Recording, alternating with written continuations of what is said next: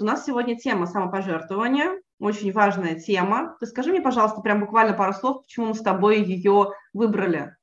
Потому что она перекликается с предыдущей темой или как-то какая-то взаимозависимость есть с э, жертвой, вот э, жертвой именно самопожертвования и наша предыдущая тема чувства вины. Есть у них какие-то связи? Ой, есть. Это все ну, на да. самом деле да, ну, да. имеет свои корни друг к другу, да, эта тема тяготеют. И почему мы еще выбрали эту тему? Потому что, да, работая в терапии с женщинами, с мамами, с их детишками, очень часто наблюдается вот такой эффект, да, такая, я бы сказала, даже потребность. И мы сегодня разберем, почему это оказывается потребностью для женщины приносить себя в жертву приносить жертву не только свое время, свои силы, свою энергию, но и свои мечты, в какой-то смысле, да, какую-то часть своей жизни. И это становится потом такой закрепленной картиной мира, из которой потом мало кто выбирается самостоятельно, потому что это становится неким правилом. И, к сожалению, мы можем научить наших деток да, наших родных только тому, что мы умеем сами. А если мы умеем жертвовать собой, мы это знание передаем дальше. И чтобы прекратить этот цикл, да, вот эти вот самопожертвований, и самоистязаний, это вот не, постоянной вины, да, нам нужно этот цикл прервать. А чтобы это сделать, нам нужно научиться жить по-другому, выбирать другие стратегии, более эффективные, более жизненные, что ли, более счастливые. И поэтому мы сегодня эту тему попытаемся с тобой раскрыть, да, разберем какие-то примеры жизненные, я немножко дам тоже каких-то своих объяснений, да, поделюсь своим опытом в терапии, потому что вот это прямо эпидемия. Самопожертвование я бы назвала, да, это эпидемией массовой. Анюта, а какие сигналы у этого процесса, как понять, что ты уже в самопожертвовании, ты говоришь, да, что распространено, как я могу понять, может быть, я уже, может быть, я уже в этом состоянии, меня занесло, а я этого не знаю, как, какие сигналы, как понять нам? Это очень часто начинается довольно рано. И мы, ну, будучи в подростковом периоде, наверное, там эмоции, гормоны, мы пока это не замечаем. Все становится гораздо ярче, уже когда мы более-менее взрослеем, да, вот, ну, вспомните свои студенческие годы, например, свою влюбленность первую. И там вот такие сигналы очень часто проявляются, когда зачем мне подружки, зачем, да, зачем мне встречи, когда у меня есть там молодой человек. И я, ну зачем, я лучше с ним время проведу. Потом, да, а зачем мне там к родителям съездить, я лучше с ним побуду а зачем мне, ой, хобби у меня так много времени занимает, да, а я лучше бы с ним побыла. Он же как раз освободился, вот есть часик, я лучше, да, вот, ну, забью там на свои музыкальные занятия, да, забью там на, свои, на свое рисование, лепку, не знаю, на свой спорт, и лучше я этот часик побуду с ним. И да, пять лет спустя вы в браке, и для вас уже нормально, что а я лучше вечером не пойду погулять, да, а лучше домой при, приду, приготовлю ужин, Ему же будет приятно, когда он придет домой уставший, а я уже здесь. И вы не заметили, как вы растеряли друзей, как вас, вы уже даже не знаете, как это чувствуется, как вы выделяете время для себя, там, для своих хобби, для своих увлечений, для своих развлечений. То есть это стало нормой поставить себя вниз списка потребностей, да, что мое, мое время, мое увлечение вообще что-то значит. Вы уже не заметили, да, как это случилось. То же самое, рождается ребенок, а у вас уже наработан паттерн, да, у вас уже вся целая модель существует, она уже в вашей жизни, она, ваша жизнь уже пронизана вот этими выборами не в пользу себя, а в пользу другого человека.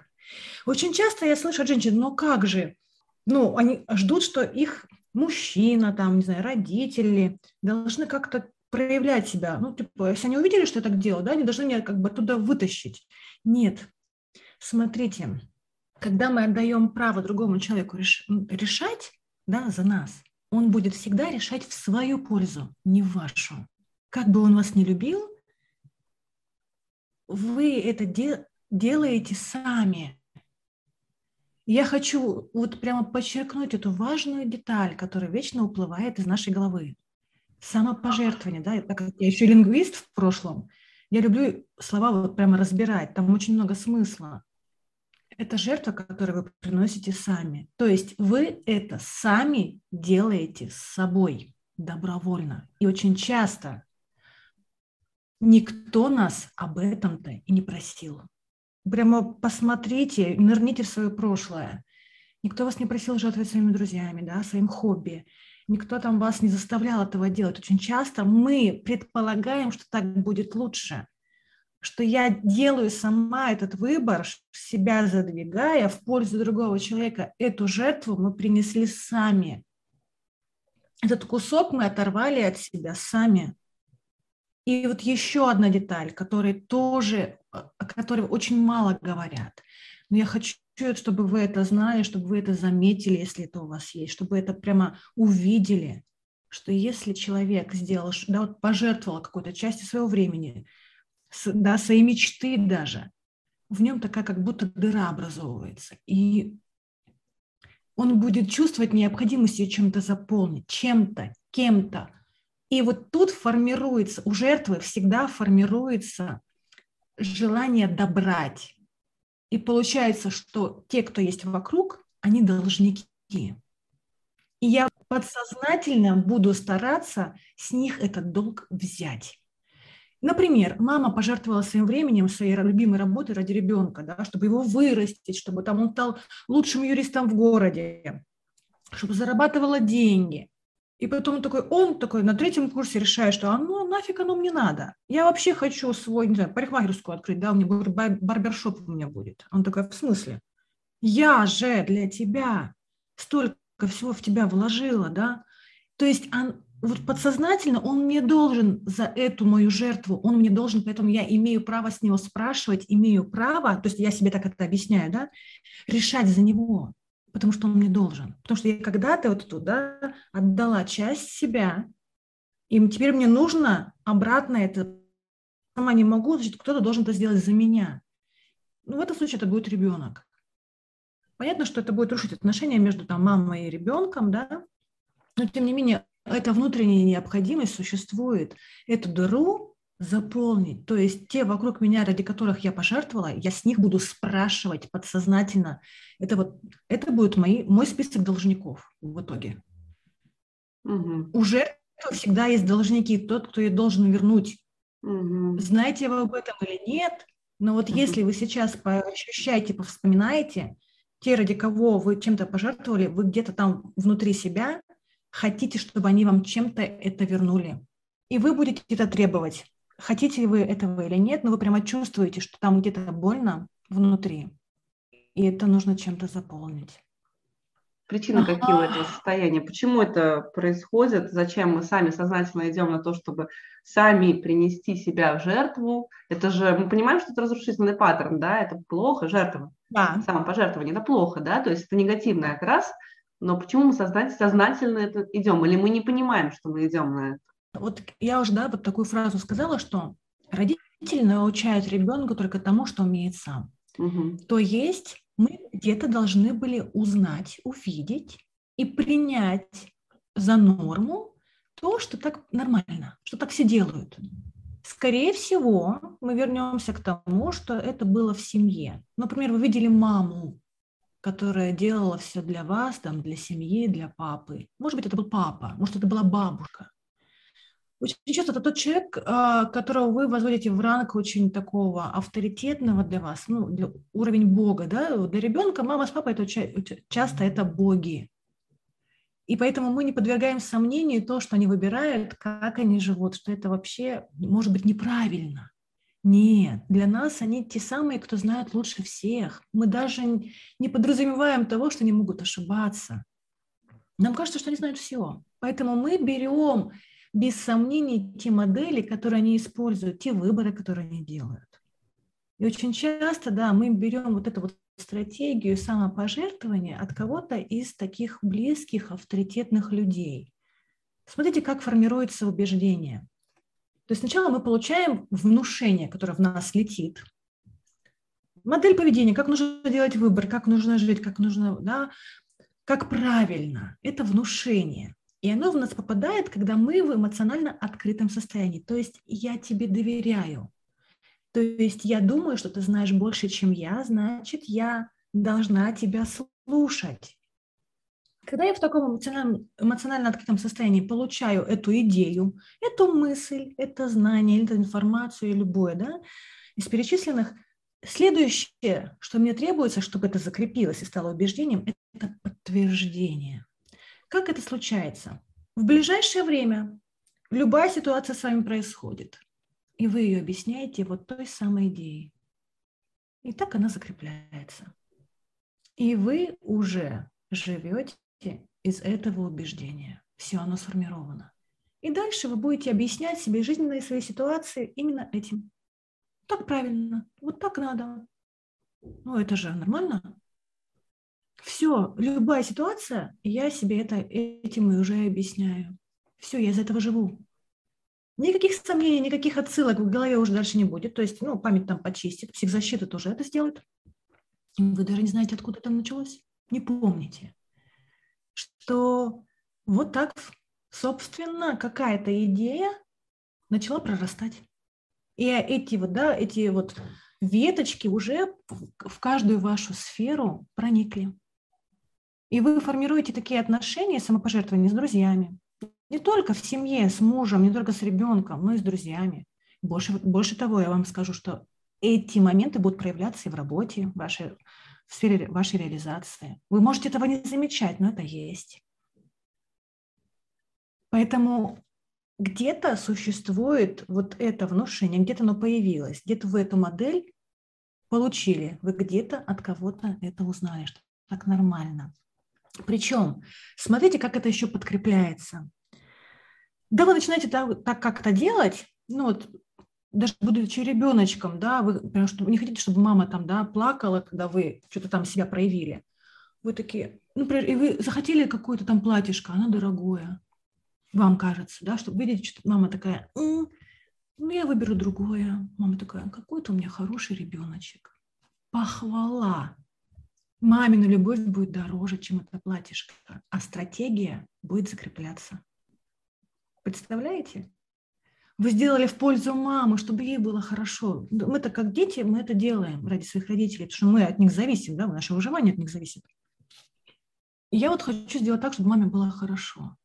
И ради маминой... Вот, то есть мамина похвала для меня как проявление любви. Я хорошая, значит, я в безопасности, значит, я нужна, меня любят. А это гораздо важнее, чем, да, то, чем моя там собственная ценность. Вот эта любовь, это подтверждение того, что я нужна, подкрепляет мое самопожертвование сейчас и в будущем.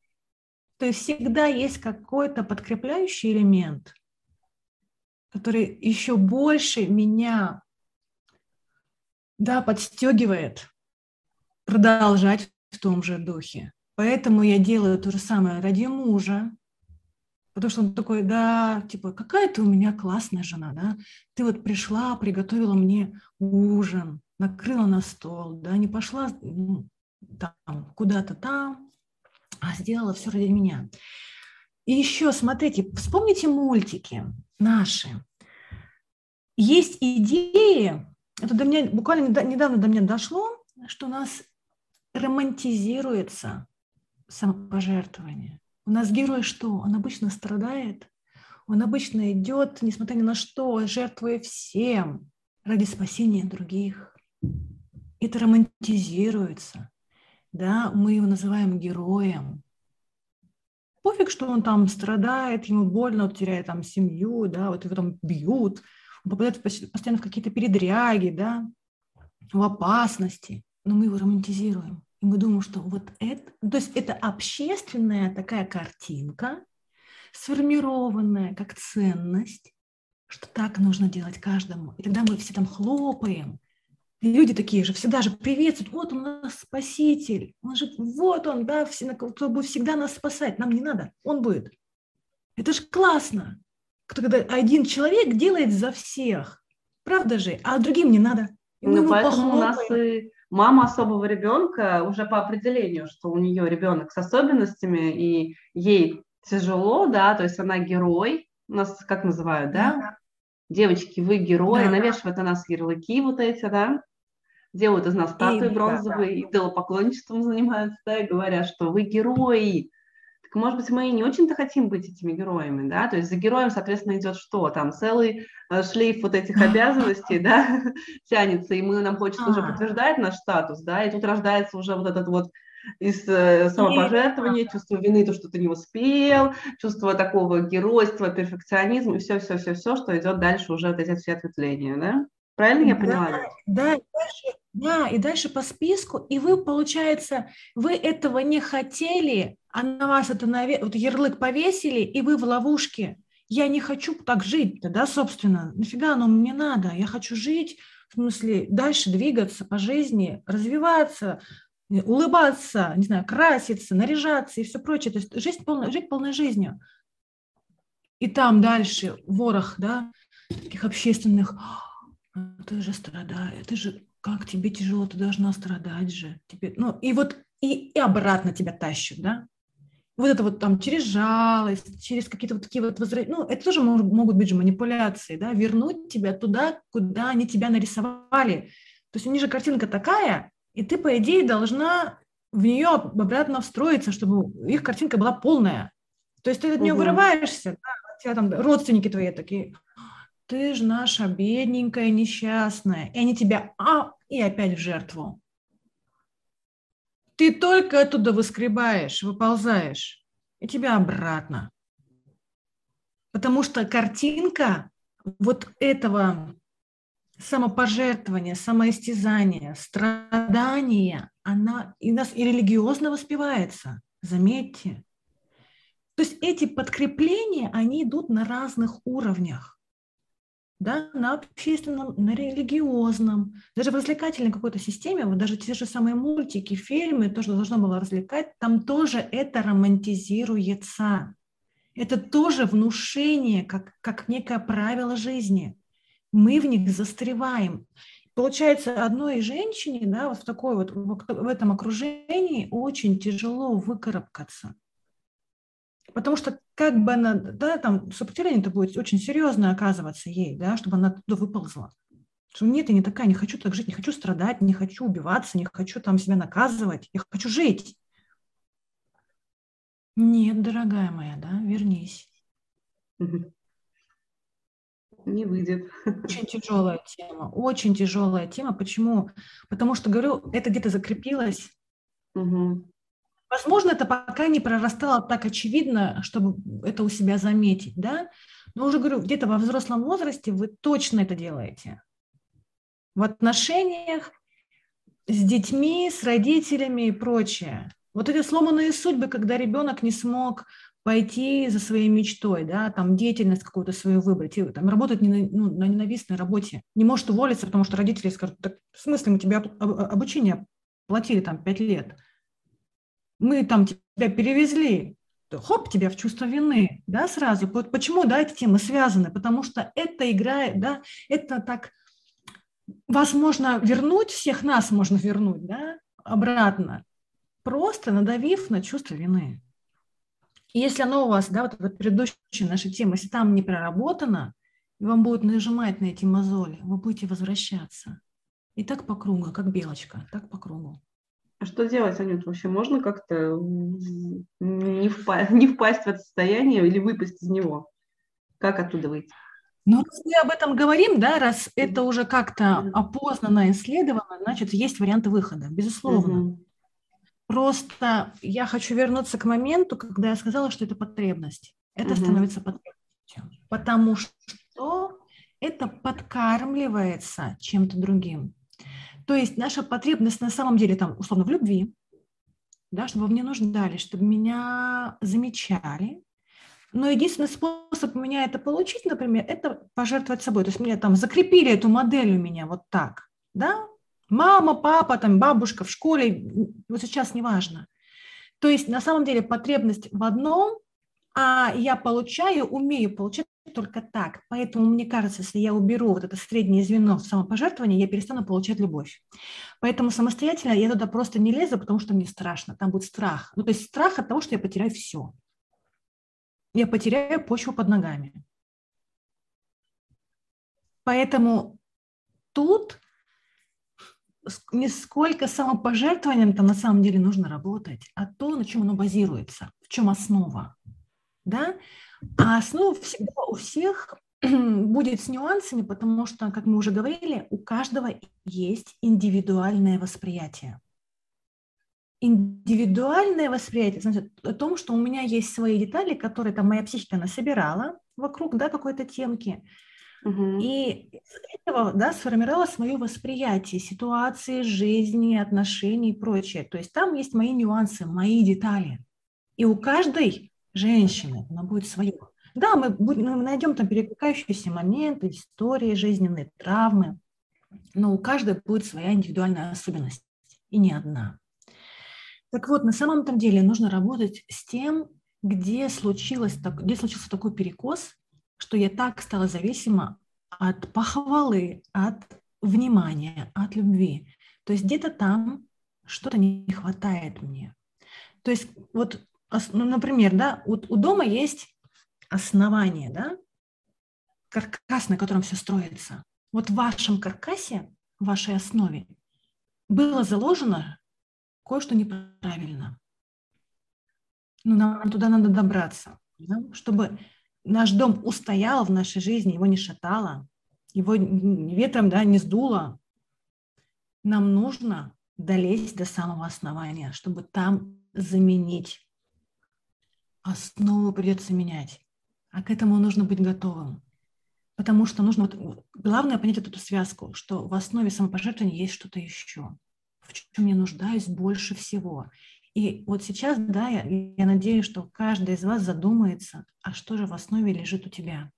Что же там такого, на чем, да, это вот самопожертвование держится? Ради чего вы все это затеяли?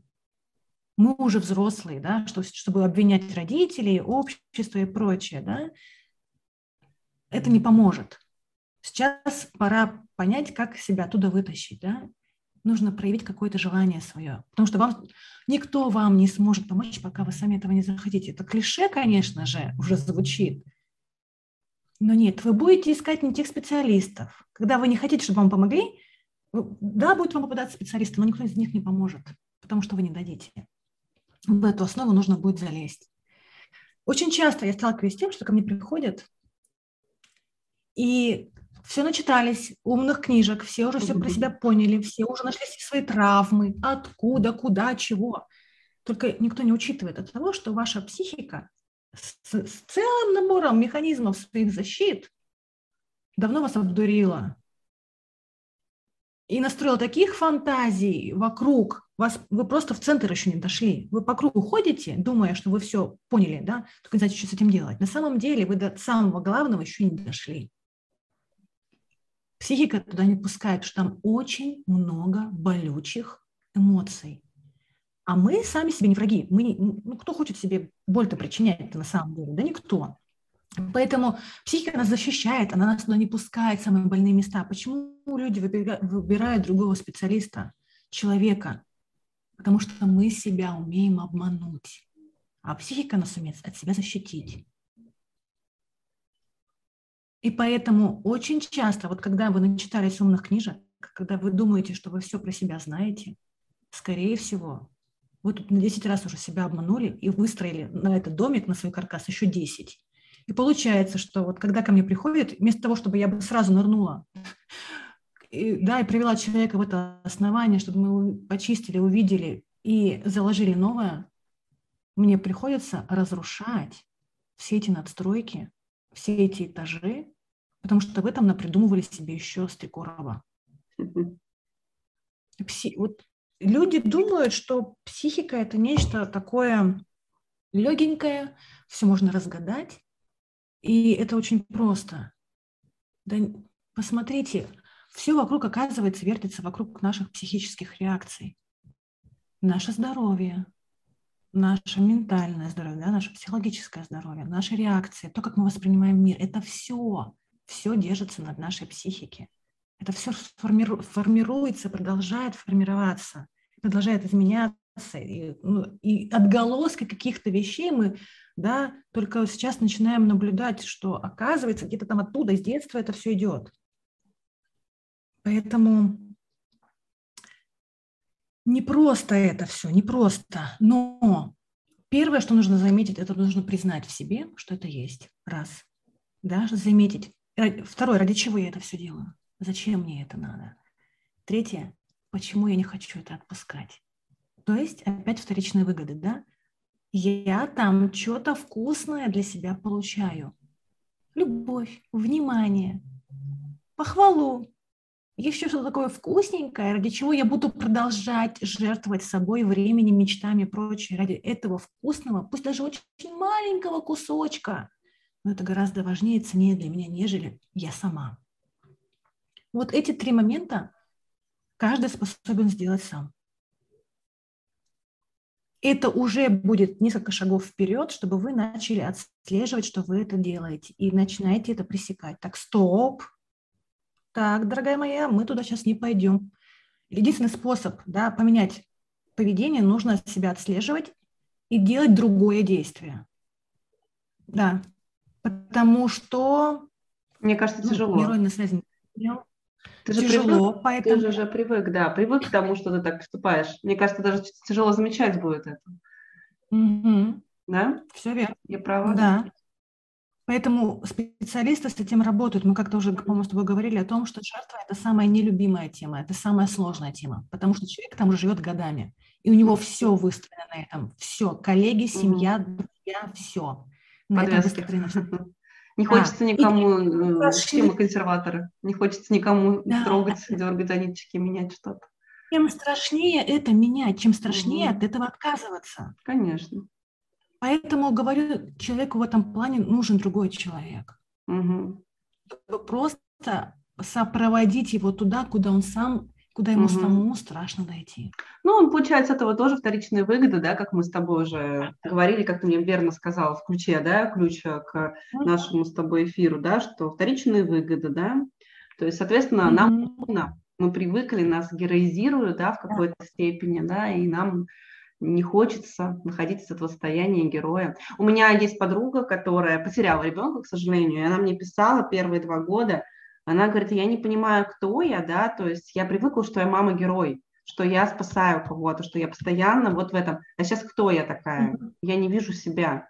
То есть я раньше была мама мальчика, да, вот, и вот, а, ну, пусть будет там, я не знаю, условно, Дима, да, мама мальчика Дима, и я вот такая, да, я вот сильная. А вот теперь его нет, и кто я такая? Я уже не мама Дима, а я никто. Я не... Что за этим было? Очень тяжело. Да, потеря смысла, потеря смысла, угу. да. У нас вот эти потери смысла, такие дыры в нас образовывают, когда мы просто не понимаем, потому что до этого мы все внимание уделили другому человеку. В нас ничего не осталось, внимания угу. нет, энергии там нет. И отсюда мы теряемся, мы не знаем, кто мы, потому что мы выбор сделали в пользу другого человека. Нас там не было все это время. Нас у себя не было. Это опасная штука. То же самое, когда кто-то выбирает рожать ребенка, да, и говорят, ты, ты мой смысл жизни, я все сделаю ради тебя. Представляете, какая это нагрузка на другого человека, на ребеночка, который теперь понимает, что а у него-то жизни нет, потому что он все дел, должен сделать для, там, для родителей. Они его для этого родили, в эту жизнь. Это очень сложная штука, и это прямо груз, который очень тяжело тащить детям. А это могли сделать и с вами ваши родители, например, тоже. Вы об этом даже не знаете. Но это прям, это очень хорошо, я с гипнозом работаю, да, это в гипнозе очень хорошо проявляется. Это видно. Это, все, а это потом сразу всплывает что оказывается родители хотели, чтобы я вот была такой, такой, такой, такой. Они, собственно, для меня для этого. Вот, у них была такая Готовили. идея. Сверхмиссия. А. Понятно. Да, грустная история. В общем-то, сложно, да, без специалиста выбраться самостоятельно. Особенно если ты Да, ну вот эти шаги, которые мы с тобой да, обсудили, это уже огромный шаг вперед, огромнейший. Поэтому не обесценивайте свои шаги в этом, свое mm-hmm. изучение, свое исследование себя сделайте их. Если вы чувствуете, что даже в этом уже как-то сложно и сопротивляетесь, идите, обращайтесь к специалистам, вам помогут. Обязательно. Анют, спасибо большое mm-hmm. за эфир. У нас а, тайминг с тобой заканчивается. Mm-hmm. Хотела тебя поблагодарить. Очень полезный был стрим. Спасибо. Надеюсь, э, впереди следующие эфиры. Надеюсь, вы прослушаете до конца, сделаете для себя правильные выводы, пишите нам обратную связь и ждем вас в нашем следующем эфире уже скоро. Спасибо, Анют. Спасибо вам.